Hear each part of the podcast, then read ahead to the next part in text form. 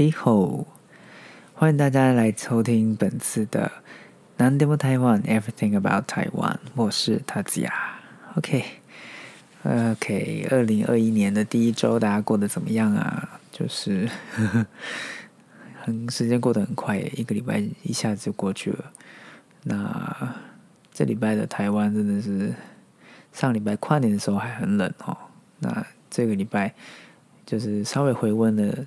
几天，然后到礼拜五又突然变得超级冷，就是礼拜五早上起床的时候就想说，我今天可以不要去上班吗？这样 就觉得真的很冷。那今天录音的时候已经是礼拜六了，礼拜六还是很冷诶，在家觉得哦，怎么那么冷？我就几乎一整天都待在棉被里面。我现在在录音也是窝在棉被里面录音。那因为。呃，年假的是，哎，上礼拜年假是三天，所以年假结束之后就很好奇下一次年假到底什么时候，就看了一下月历，嗯，二月中很好，还要忍耐一个多月。OK，那二月中就是过年的时候放七天嘛，所以现在就是非常的期待那七天这样。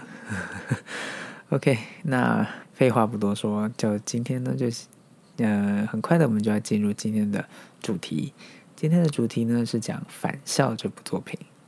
那《返校》这部作品呢，大家应该很多人都听过嘛，就是它原本是诶游戏，电脑游戏。那后来也上了 Switch，这样。那现在 OK，那之后呢也出现了电影。那今年不今年哦，已经去年了，刚过年都会这样。OK，去年的年底，二零二零年的十二月。呃，公式跟 Netflix 都上了呃所谓的影集版，OK。那这三个作品就是游戏、电影跟影集各有各的特色。那我今天就是大概跟大家介绍一下这三部作品的一些特色，然后还有我认为这部作品想要告诉我们的一些讯息。OK，那首先呢，我们就从嗯故事内容开始好了哈。可能还有很多人没有听过，不是还没有看过《返校》，所以如果是有点还蛮介意就是爆雷的话，可能就稍微注意一下。我后面会稍微讲一些雷，那讲雷的地方我会跟大家讲一下，就是从这边开始到什么时候结束，就是都是雷，这样，就是我会写在我的节目介绍栏里边啊，就会说。几分几秒，因为现在还在录音，还没有剪接。我觉得我会剪很多掉，因为我觉得自己有时候讲话可能不是非常的顺畅，或者是讲日文的时候很卡，所以会剪到剪掉很多。所以我根本不知道是几分几秒的时候会爆雷，所以我之后剪辑完之后，我会知道是几分几秒开始会有雷，那到什么时候雷会结束，这样。所以呢，我会写在我的这一集的介绍栏里面。所以大家如果有很怕雷的朋友的话，就参考一下，就是跳过那个地方。OK，OK，那一开始我就先大概讲一下《返校》这个故事到底在讲什么。那当时呢是在一所学校，那所学校叫翠华中学，是一所高中。那当时的年代呢是一九六零年代，也就是民国五十几年的时候。那那个时候呢，是台湾的中华民国的戒严时代。那中华民国的戒严呢，是从一九四九年，民国三十八年到民国七十六年，一九八七年，总共是三十八年的时间。那据说是全世界最长的戒严时期。OK，那戒严时期大家可能在历史课上有学过，就是是什么样的一个时期呢？就是一个非常注重爱国主义的时期。那当时很多的自由都是没有的，怎么讲？就是，嗯嗯，政府不太不太给人民许多的言论自由。那尤其是关于共产党的事情，像现在我们什么样共产党的共产主义的书，我们都可以读嘛。但是在当时，因为共产主义就是一个嗯禁忌，因为那时候国民党就是被共产党打败，然后。撤退到台湾来，所以那时候国民党很怕共产思想呃渗透到诶中华民国台湾的人民的思想之中，所以那时候呢就有很多的呃书或者是作品、音乐作品等等的，可能都讲说跟呃共产党有扯上关系的作品都会被禁。那当时呢，就是当然国民的思想也都被很严严格的控制，所以当时就所谓的“白色恐怖”这样的说法。那也很多的呃，就是知识分子都被逮捕，那有些就是处死刑，那有的是被关了好几年。当然，其中也有一些人是有办法顺利回到家的。那当然也有很大部分的人是根本他的家人到现在都还不知道他是生是死。那就这样子，就是是蒸发在人世间，也有这样子的人。那当然这是一个非常伤痛的时代哈。那当时呢，也有所谓的禁书，就像我刚才讲的，就是像有些书，它可能政府认为跟共产。思想有关系那些书，当然就是被列为禁书。那其他还有很多书是政府认为对国民会产生不良的影响的书，也都会被列为禁书。那其中也有一部分的书，我觉得被禁的理由非常的莫名其妙，就是有些是纯文学的书，像呃返校的作品里面也有出现的所谓的诗集。泰戈尔诗集之类的这些作品呢，也被禁。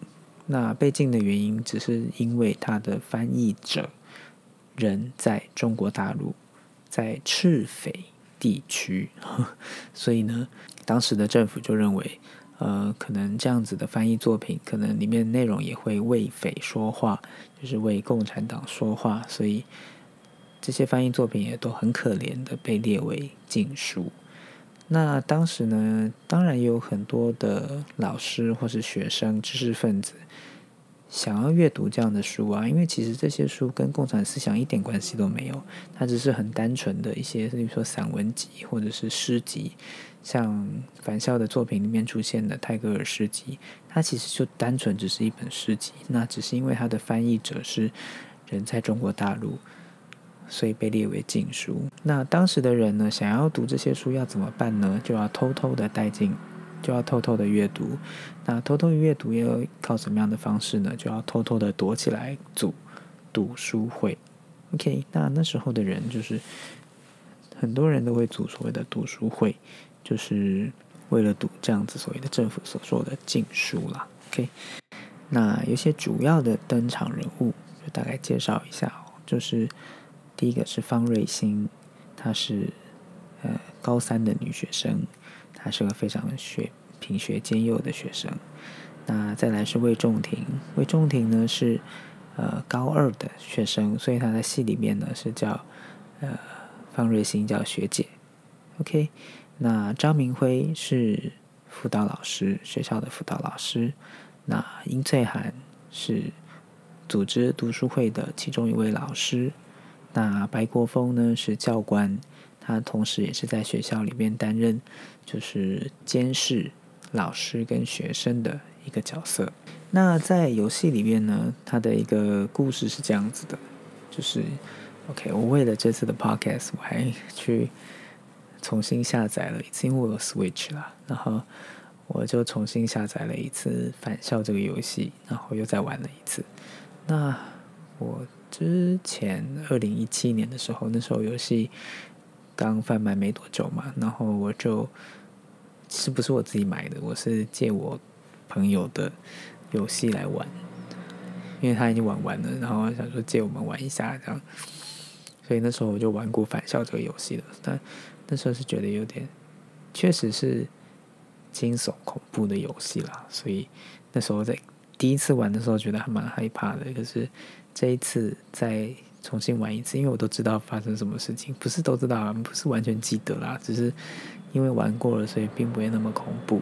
但只是就想要再重温一次，呃，这部作品，这个游戏这样啊，因为在去年年底的时候看了那个返校的那个戏剧版嘛，影集版，所以就想说想要就是趁这个机会再重新重温一下这个游戏。OK，那接下来就是要大概讲一下游戏的一个故事内容。那故事的一开始呢，是魏仲廷那个高二的男学生，他在一个他在教室醒过来。那他醒过来之后，发现哎，教室一个人都没有。那他只发现就是黑板上有写着四个字，就是台风警报。哦，那他就想说啊，有台风哎，然后学校都没有人，你都晚上了，那我要赶快回家，所以就要离开学校嘛。那离开学校的时候呢，就经过体育馆的礼堂。那礼堂的那个讲台上面，嗯。有一个女生坐在那边，那就是女生坐在那边，然后闭着眼睛，这样那个人就是方瑞欣，那他就过去把方瑞欣叫醒，那两个人就想说要一起离开学校嘛，两个要回家。那回家的路上呢，就是离开走出学校大门，就看到学校前面的路，因为有大洪水，因为台风天嘛，大洪水，然后导致那个没有路可以回家。那两个人就没有办法，就只好在学校里面度过这个晚上。这样，那接下来就有点暴雷了，就是其实方瑞欣呢已经不是活着的人了，他已经是幽灵了，他已经是冤魂了。哈，他就是在学校里边徘徊，那他什么都想不起来，到底发生什么事情，他一点都想不起来。那就是在。这样徘徊的过程中呢，去发现很多的线索，然后去慢慢慢慢的想起来自己到底发生过什么事情，那自己也曾经做过什么样的事情。OK，那接下来呢就是很大的雷了，所以从这边开始呢就是大雷喽。想要跳过雷的朋友，请跳过这边。OK，好，那那个 OK，当时的学校呢是一个非常高压的环境嘛，就是。教官啦，都随时随地都在监视老师跟学生们的一举一动。当然，学生们在学校也不会很开心啊。那方瑞欣回到家也不开心，为什么呢？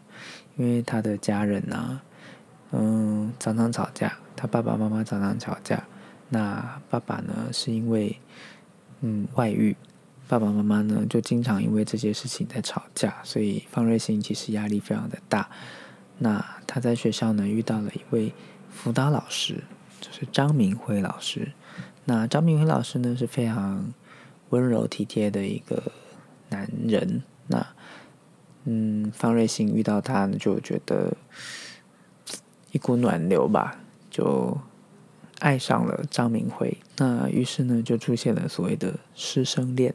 这样子，当时的时代看起来是还蛮禁忌的一段爱情。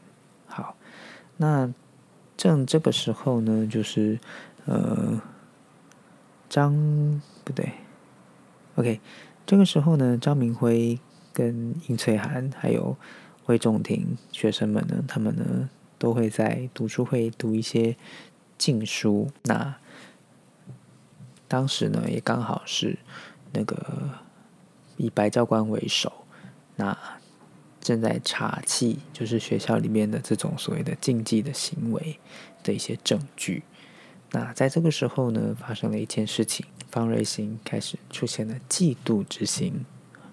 嫉妒什么呢？就是殷翠涵、殷老师跟张老师、张明辉老师呢，他们两个有一天呢，就是在办公室吧，哦。的对话，然后被方瑞欣听到。那方瑞欣其实有点断章取义了，他只听到到听到其中的几句话。那其中一句就是殷翠涵跟张明辉说：“你不要再接近方瑞欣了。”嗯，这句话呢，让方瑞欣误以为就是殷翠涵是他的情敌。再加上之后，就是张明辉这真的。比较冷淡哦，对那个方瑞欣就说：“我看你最近的状况也有比较好了，所以你可以不用来找我了。”这样就是因为他是辅导老师嘛，就说你状况要恭喜你啊，状状况变得比较好了，所以你可以不用来找我了。这样，那方瑞欣就觉得一定是因为殷翠涵跟他说了什么，然后让张明辉变成这个样子，所以方瑞欣就感到非常的嫉妒。嗯，那其实啊，是殷老师是为了不要把方瑞欣卷到他们读书会的这样的一个事情里面来，就是说，因为这个时候学校正在查起所谓的读书会啦这样子的一件事情，这样一个违法的行为，所以殷老师觉得说不应该再把原本就不在读书会的学生再牵扯进来。如果张明辉跟方瑞欣走得太近，那方瑞欣也有可能会因此受害。所以殷翠涵只是在提醒张明辉说。不要跟方瑞欣走得太近，要不然你会伤害到方瑞欣。其实是因为这样，但是因为方瑞欣只听到前面的几句话，就以为，哎，那个殷翠涵是，嗯，自己的情敌，所以呢，他就希望殷翠涵能够消失在这个学校。所以呢，他就去利用了魏仲廷。魏仲廷其实有点喜欢学姐，那他就利用魏仲廷的这样的单纯，然后并且喜欢他这份心情，然后呢去跟魏仲廷索取所谓的禁书名单。嗯，那魏仲廷也就傻傻的，好傻好天真，就把那个书单给学姐了。那方瑞欣呢就拿这份书单呢去，就交给白教官。那白教官只是跟他说：“国家会感谢你的。”这样子。那我想那个时候方瑞欣一定是不知道张明辉跟读书会有关系，他只知道读书会是殷翠涵所主导的。但殊不知哈，在那之后呢，嗯，张明辉老师呢也被抓走了，那结果是被处以死刑。那学生们呢，包含。那个谁，魏仲廷是被处十五年的有期徒刑，然后殷翠涵呢是逃到国外去了，这样子的一个结局。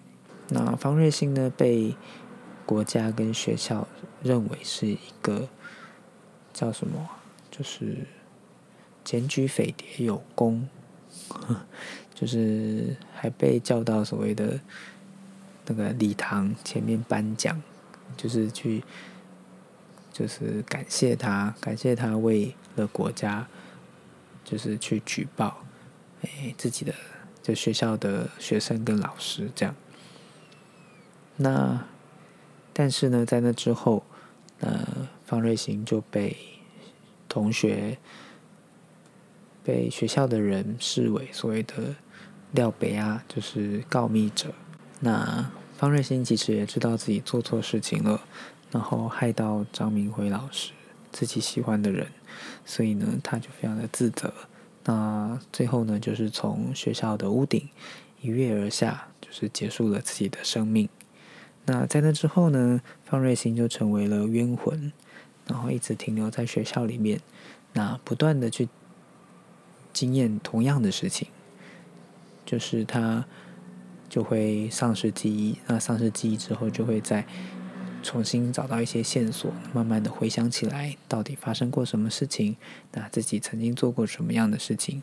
那到最后呢，就会全部想起来之后呢，又会再回到最初的状态，就是什么都忘记了，然后再重新的周而复始的一再一次又一次的呃体验当年发生的事情。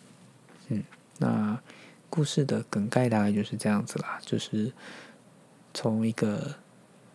醒过来的方瑞星，然后去慢慢慢慢的抽丝剥茧，然后呢，去知道自己曾经发生过什么样的事情，做过什么样的事情，嗯，然后就是玩家跟观众就是跟着方瑞星去慢慢的回想起来，到底发生过什么样的事情？那返校系列有个最。经典的台词就是：“你是忘记了，还是害怕想起来？”那方瑞欣其实并不是忘记，他只是害怕想起来，因为他知道自己，因为怎么说，他经历的事情是太重大的打击吧，就是自己的行为竟然害到这么多人，害这么多人被抓去关，或是逃亡，甚至是被枪毙，那。他其实是不敢去碰触自己曾经做过的这些事情，所以选择性失忆吧。所以才会感感感觉看起来是忘记，但其实不是忘记，只是单纯不敢面对自己曾经犯下的过错。这样，OK，那暴雷就到这里结束。OK，那暴雷就到这边结束喽。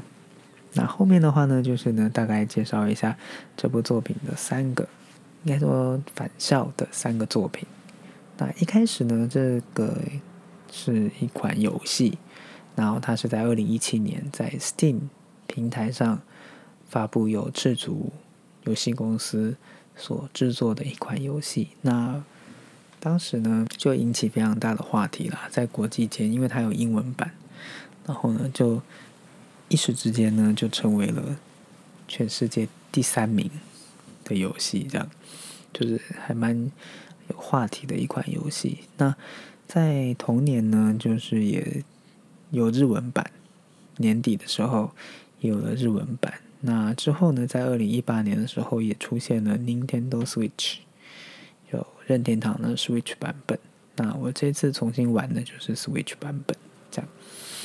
OK，那它是一个什么样的游戏呢？它其实就是一个二 D 的游戏。就是想从我们现在二零二一年，其实很多游戏都是三 D 了，所以其实你去看二 D 的游戏可能会觉得好像有点无聊，但其实不会啦。这个这这个游戏其实就是它有蛮多的元素是很台湾的，那当然跟历史有关系啦，当然其他还有所谓的宗教。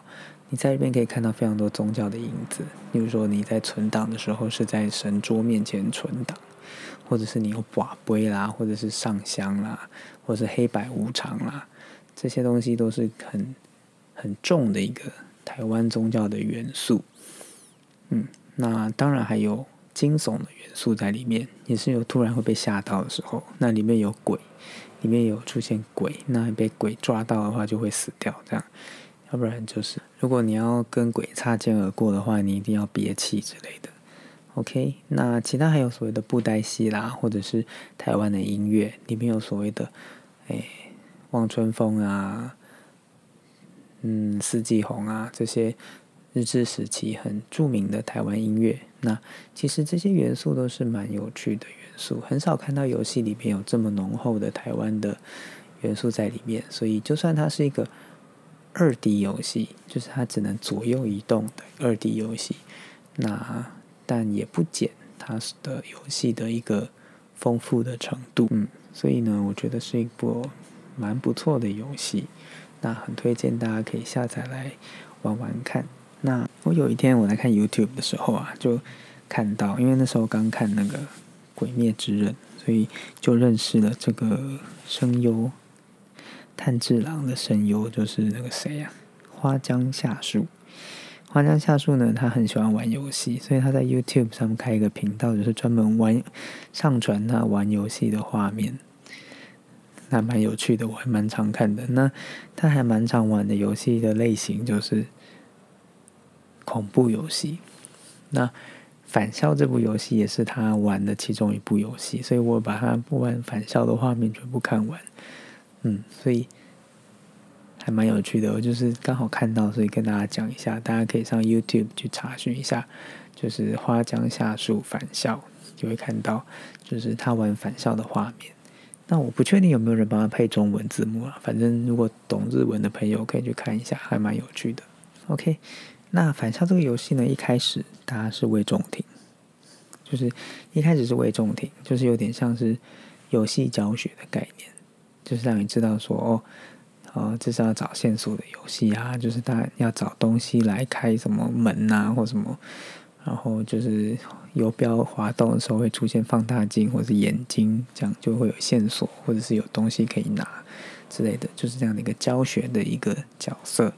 那在魏仲廷遇到方瑞欣之后呢，方瑞之后方视角就切换到方瑞欣身上了，所以其实基本上这个游戏的。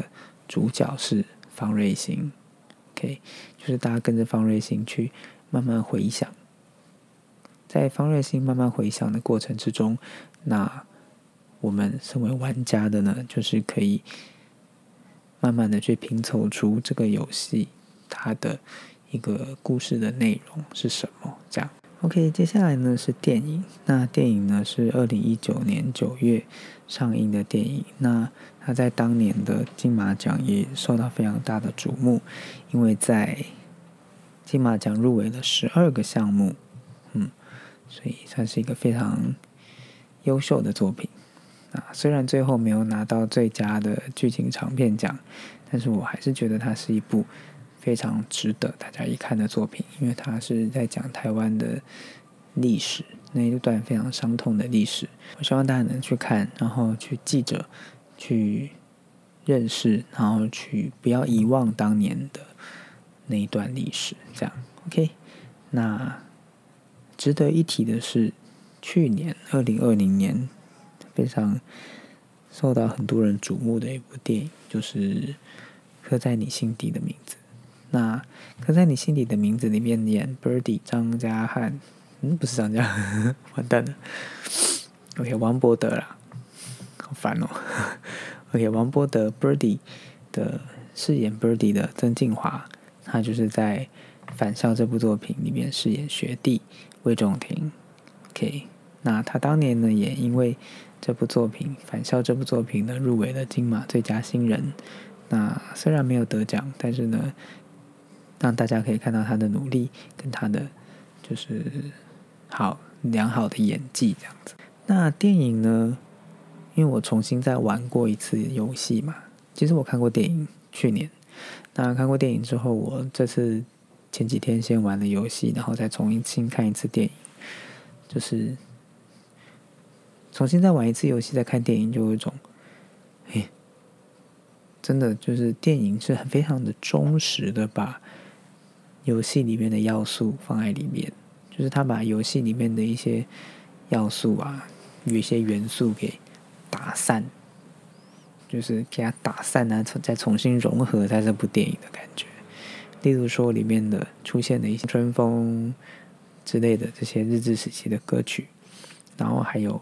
就是方瑞欣教张明辉弹琴，噔噔噔噔噔噔噔噔噔那边，就是游戏里面出现的一个元素嘛，就是你要去弹出那个曲子，才会出现，才可以把那个笼子里面的那个什么东西给人偶、布袋戏偶给拿走之类的，还有其他就是公有的那个牙齿。的那个什么骰子，嗯，还有其他就是电影里面有出现一个拿着灯笼的鬼，那个也是游戏里面的一个很重要的一个鬼的鬼的一个形态，这样子。那很多很多的地方都可以看到游戏的影子。那这部作品也是一个蛮异世界观的一部作品吧，就是。它真的不太像一个真实的世界，它就是一个在两个就是魏仲廷跟方瑞欣闯到一个异世界里面一样的感觉，是一个非常不真实的一个世界。那这个世界其实就是游戏里面的那个世界啦。所以如果你玩过游戏的话，你在看这部电影会蛮会有蛮嗯蛮深的一个共鸣吧，就是似曾相识的一个共鸣感。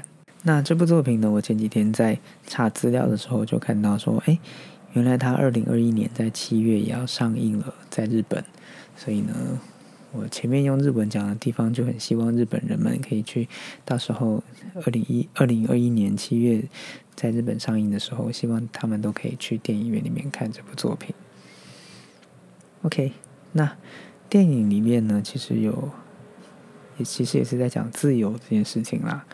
就是最后，就是魏仲廷在看到方瑞欣，魏仲廷已经老了。那我老了的老年时期的魏仲廷看到那个学姐的灵魂的时候呢，给他的一封信啊，就是那个谁张明辉写给方瑞欣的信上面写到的一句话，就是“致自由”这三个字。我相信“自由”这个 keyword 就是在。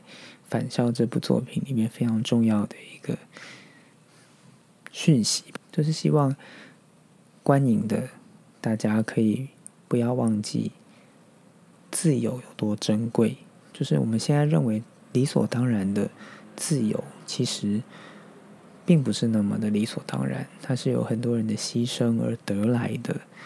那像二零一九年的时候的香港，就是对香港人来讲，自由这件事情，原本他们都以为是理所当然的。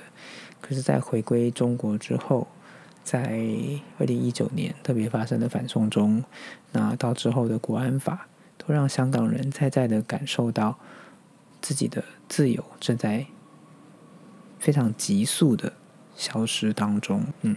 那看到在台湾看到这样的新闻，也是觉得说，原来自由真的不是理所当然的。当国家想要夺取、想要剥夺你的自由的时候，那是一份非常简单的事情。所以，返校这个作品就是希望大家能够感受到，能够知道自由是多么得来不易。嗯，那像。剧里面的张明辉说的，他跟魏仲廷讲的，总得有人活下去。记得这一切有多得来不易，就是在跟观众们讲，自由是多么得来不易的。所以希望大家不要忘记，自由非常得来不易。那也透过魏仲廷在最后的台词，老年的魏仲廷所说的“我不会忘记的”这个台词。也是在告诉观众们，不要忘记这段历史，因为我们常常说历史会重演。那因为人类是非常愚蠢的，如果一旦忘记，就会重演。所以我觉得《反校》这个作品最重大的意义，就是让年轻们、年轻人们知道，就是从来没有经历过戒严时期的年轻人知道，你们现在所拥有的一切，其实都不是理所当然的，都是以前的人。牺牲得来的，这是非常重要的事情。要不然，可能年轻人们觉得太理所当然了。那有一天失去了，也不懂得珍惜，这是非常一件非常可惜的事情。OK，那最后呢，就来聊一下，就是去年二零二零年十二月，OK，在公视跟 Netflix 上面，呃，就是上映的影集。好，那影集版呢有八集。那影集版呢？最重要的地方就是在出现了三十年后的世界。那电影呢是在一电影跟游戏都是在一九六零年代。那影集呢，当然也有一九六零年代的故事。那但是呢，出现了一九九九年这个时期的一样的地方，在翠华中学。那翠华中学里面的人有两个人都还在，就是呃沈校长。跟白教官这两个人呢，从三十年前就在翠华了，那到三十年后呢，还在翠华。那他们两个呢，一直很坚信的一点就是翠华永远不会改变。所以呢，翠华就算经过了三十年，但是呢，还是用一种非常高压的手段在管理跟监视老师跟学生们。那当然呢，三十年后的。故事呢，变成变成其中一个主轴嘛，所以当然也会有新的登场人物。那新的登场人物呢，有几个人？那主要介绍三个人吧。OK，第一个呢就是刘云香。那刘云香呢，她跟母亲呢一起搬到翠华中学的附近，那也转到翠华中学。那这个家呢，就是刘云香跟妈妈一起搬进来的这个家，其实也是方瑞欣当年。居住的家，那嗯，刘云香的爸爸呢，他外遇，那母亲呢就变得很奇怪，就会一直怪罪女儿，就说是女儿因为女儿都就是不够优秀啊，所以爸爸才不愿意回家，才会去外面找女人呐，就是有点逃避的心理啦，就是把罪都怪罪在女儿身上这样子。那当然，刘一香也就过得非常的不开心，因为回家的时候，妈妈就是这副很奇怪的样子，这样。嗯，那他在故事里面呢，就是在学校里面遇到了方瑞欣的冤魂，那被方瑞欣的冤魂利用，利用来干嘛呢？就是要复仇。那方瑞欣呢，就是要利用刘云香来达到他复仇的目的。那复仇的对象是谁呢？就是白教官跟沈校长，就是三十年前害他就是成为罪人的那两个罪魁祸罪魁祸首。这样。那第二个新的登场人物呢是陈文亮。那陈文亮呢，他是班上的男学生。那很多人都觉得他是一个问题学生了。那他常常始终呢，就是挂着他那副那个鬼牌在身上。那鬼牌这个设定呢，是在影集里面独独特的一个设定哦。那他就是，其实就是贴标签的概念了，就是在班上就是最老师最不喜欢的两个学生，就是认为大家认为最有问题的两个学生要挂的鬼牌，他们要把。鬼牌这个木牌呢，一直挂在身上，让大家知道他是一个有问题的学生。那当然也会被处罚，可能要打扫还是什么吧。嗯，嘛总之就是挂着鬼牌的人呢，大家都会敬而远敬而远之，就会疏远他，就会嗯，就会不尊重他，就是大家就认为他是一个非常需要小心注意的一个。同学这样，那其实陈文亮他并不是所谓的问题学生，他是个非常有义气、非常体贴、非常对人非常好的一个学生。他今他一直想要透过各种方式去拯救刘云香，因为刘云香被方瑞欣的冤魂缠住了嘛。那陈文亮的家里呢，就是在开公庙的。那所以呢，他就会也会一些做法啦，从小耳濡目染，就是从他阿公还有他爸爸那边学到的一些法术也好，就是想要透过这些法术去拯救刘云香。那所以其实陈文亮是一个非常帅气的角色。OK，那再来就是沈老师啦。那沈老师沈华沈老师，沈老师呢是沈静校长的儿子。那因为那个谁呀？刘云香跟陈文亮的班上的老师出了一些状况，所以沈华就成为他们班的代班导。那代班导呢，沈老师是一个非常有理想跟热情的一个年轻的老师。那很重要的一点是他跟刘云香之间产生了师生之之间的一个爱情，所以呢，跟三十年前的设定其实是蛮像的。就是刘云香的一些家庭背景啊，或者是嗯，其实是蛮像的。他跟老师之间的关系也是跟就是方瑞欣跟张明辉之间的关系其实是蛮像的。嗯，那影集版其实很大部分的重不是大部分重点啦，就是。多了一个重点，就是原本的主轴是在一九六零年代的主轴，但是在影集版多了另外一条主轴，就是一九九九年的主轴。那这两个主轴呢交互的出现，那一开始我觉得影集版听到有影集版的时候，其实是还蛮好奇的，觉得说已经有电影了，然后再拍成影集，而且还有八集，到底可以发展出什么样的故事内容？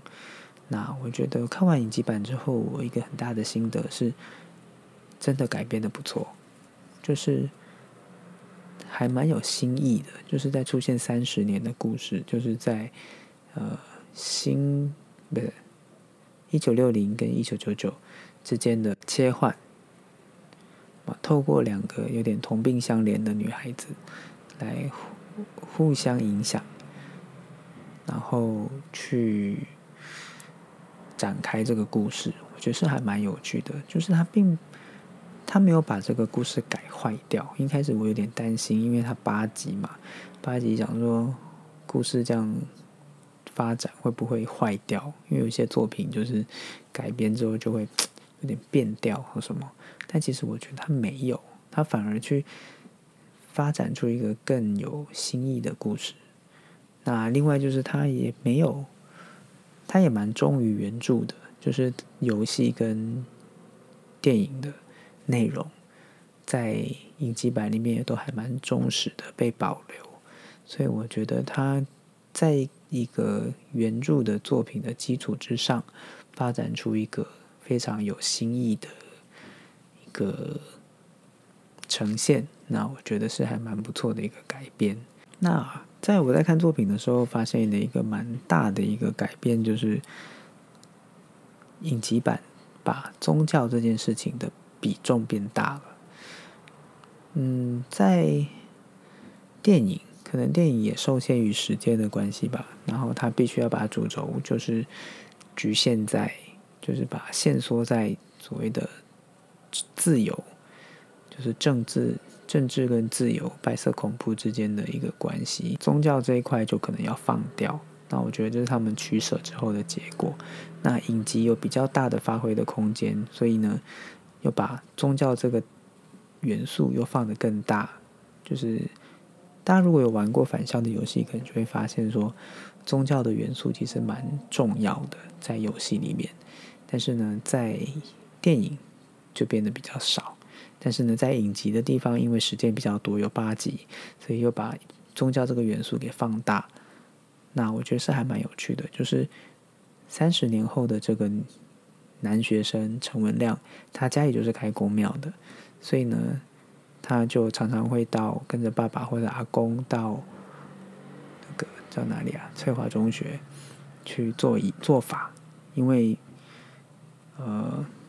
那个谁，方瑞欣跳楼的那个汉翠楼啊，常常就闹鬼，会出现，会发生一些很奇妙的事情，所以就学校就会时不时的就会请陈文亮他们家到，就是城隍爷、城隍庙的的一些法师到学校来做法。但其实看影集的大家就会知道说，不管再怎么做法都没有用嘛，就是 方瑞欣的冤魂始终都还是还在。OK，那我觉得这是第一个，就是比较不一样的地方，跟电影啦，电影跟电影比较起来，宗教的元素变大了。那另外一个很大的一个差别是，游戏跟电影里面都没有的，就是方瑞欣的想要对沈校长跟白教官的复仇之心。那我觉得这是游戏跟电影。因为篇幅比较短，所以可能没有办法发展出这一条线。那影集的话，因为它有八集，又再讲一次，因为它有发比较大的发挥空间，所以呢，他就把三十年后为什么方瑞欣会在学校里面徘徊那么久，他把发展出了一条新的线，就是方瑞欣想要报仇，所以才会在学校徘徊那么久。那当然这一点呢，就是。嗯，方瑞欣最后的目的就是想要透过刘云香，他跟刘云香其实有交易过，就是他帮了刘云香一个忙，那他也希望刘云香能够帮他的忙。那方瑞欣其实就是想要透过刘云香去帮自己报仇。嗯，所以呢，这个点其实也是，嗯，跟。前面两个作品就是游戏跟电影有很大差别的地方，所以我觉得这三个作品呢，大家其实可以把它当成是有相关联的，但其实也是各自独立的作品。那游戏有游戏的特点，就是大家就直接成为方瑞星，然后在游戏里边去探索、找线索，然后慢慢的了解过去发生过什么样的事情。那电影的话，其实就是把游戏的元素全部。打碎再柔合在一起，那那就是在电影里面就是一个很强烈的元素，就是让大家知道自由的可贵这样子。那中间可以看到一些什么，就是什么的行什么行球，行球的画面啊或什么的，然后让大家非常的深刻，可以感受到就是当时的人。就是面对白色恐怖的那种，嗯，可怕的情景这样子。那影集的话，就是多了复仇这条线，所以我觉得各自都有各自的好处啦，就是各自的特点这样子。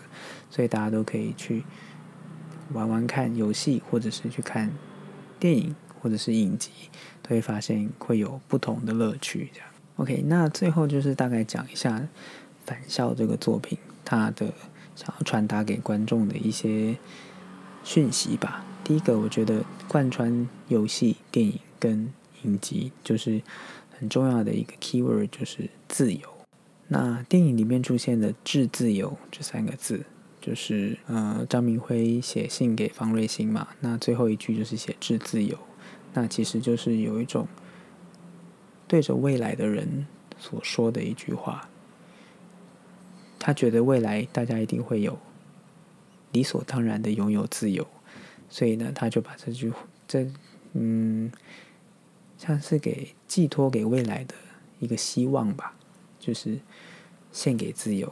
那我希望未来大家都可以拥有自由这样子的一个概念。那这个概念呢，在影集被发展成另外一句台词。我觉得这是这部影集电视影集让我最感动的一句台词，就是张明辉最后在嗯最后的时候不讲讲出来，因为这边没有，这边就不要暴雷了哈。那最后其实就是张明辉说了：“愿早一日自由如雨，遍洒这座岛屿。”那这句话其实非常的感人，就是他把“自自由”这三个字非常简短的三个字发展成一句比较长的话，那就是用一种比喻的方式把自由比作雨。那希望自由呢，就像天降甘霖吧，这么讲好了，就是自由就如同天降甘霖一般。希望未来能有一天，就是自由能够像天降甘甘霖，然后遍洒这座岛屿，让这这座岛屿能够享有这座岛屿上面的，在这座岛屿上生活的人们呢，能够自然而然的享受自由的美好。那我觉得《返校》这部作品。想要传达的，其实就是要让大家永远记得，自由并不是理所当然的一件事情，就是它是有可能消失不见的。那其实大家看看二零一九年开始的香港，就可以知道，就是其实在这之前，香港人也觉得自己的拥有的自由其实是理所当然的，但。在二零一九年发生反送中事件之后，那之后呢，又制定了国安法。那其实大家就会知道，其实自由，你觉得它是理所当然，但是如果国家呢想要把你剥夺走的话，其实它是可以一瞬间就消失不见的。嗯，所以《返校》这个作品其实就是告诉大家。不要忘记，自由是得来不易的，是靠着很多人的牺牲所得来的。所以，嗯，历史总是会重演，因为人类非常的愚蠢，就会再犯一样的过错。所以，希望大家给年轻的世代，尤其是没有经历过戒严时期的，一九八七年后面出生的这些人，可以知道以前发生过什么样的事情。所以。以后不要再犯同样的错误，以后要好好珍惜自由。成为政治人物之后，也不要走回威权的那条路，就是呢，让大家中华民国的大家能够持续的、一直不断的享有自由的权利。那另外一个讯息，我认为的就是所谓的反省这件事情。那。方瑞星呢，他透过反省，让自己解放。嗯，因为他这三十年呢，就一直在学校里面的徘徊嘛。那在返校有一个很重要的台词，就是你是忘记了，还是害怕想起来？其实对方任性来讲，他并没有忘记，他只是害怕想起来而已。他曾经犯犯下的错误。他不愿意去面对，所以他呢就一直不断的徘徊，不断的徘徊在学校里边，然后一不断的重复一样的事情，历史不断的重演，因为他不愿意想起来，所以他看起来好像忘记了，其实他并没有忘记。那到最后呢，他想起来以前发生什么事情了嘛？那也去承认自己的过错，这样子他才有办法从。罪恶感里面走出来，那这反省自己才有办法让让让自己解放。所以我觉得这是一个这个作品想要传达的一个讯息吧，就是每个人都会犯错，那犯错了你要怎么样？就去承认自己的过错，你要面对自己的过错，然后你可能要改过自新也好，那你才有办法从这个过错里面走出来，继续往前迈进。如果你一直不愿意面对这个过错，就会一直跟着你，就会成为你的负担、你的脚镣，让你没有办法往前迈进。所以，我觉得这个作品要告诉大家的，除了自由以外，也是让大家知道要懂得反省并改过自新。OK，那今天的节目大概就到这边。那大家如果之后有有什么想对我说的话，或者是呢，希望我以后能够讲什么样的主题的话呢，都可以在我的就是寄信到我的 email 我。都把我的 email 呢写在节目的介绍栏里面啊，希望大家可以来信，那我可以当做参考，然后呢去想想以后未来在我的节目里面可以谈一些什么。那希望大家可以多寄一点信来哦。那我现在呢也同时上一次的节目也有宣传过了啦，就是在做问卷。那有两个问卷，第一个呢是关于职场，就是职场上大家总会遇过很讨厌的人。那我希望可以大家听，可以听听大家在职场上，不管是台湾人或是日本人，在台湾的职场或者在日本的职场遇到什么样讨厌的人，然后可以跟大家分享，就是这些讨厌的经验吧。就是大家可以找个同温层，这样就是听听大家曾经发生过什么样的事情。然后去分享一下，这样。那另外一个呢是关于就是 LGBTQ 的问卷。那另外一个问卷是想要听听大家出柜的经验。那我自己会分享一下自己的经验啦，所以我也想要听听大家的经验，然后在节目里面跟大家分享一下。那所以。如果方便的话呢，就请大家填写一下这两份问卷喽。我会写在我的节目的介绍栏里面，那就请大家点那个链接，拿进去填写，很快就可以写完喽。谢谢大家。OK，那最后呢，就是希望大家能够呃分享我的频道，那还有就是给我好的评价也好，或者是给我一些留言都可以。那希望大家可以多多分享我的频道，让更多的人能够听到。那如果有什么样的建议，也都欢迎跟我说。因为真的，真的开始录 podcast 之后，才发现其实真的没有那么容易。那希望大家可以给我一点建议。那我们就下次见。那拜拜。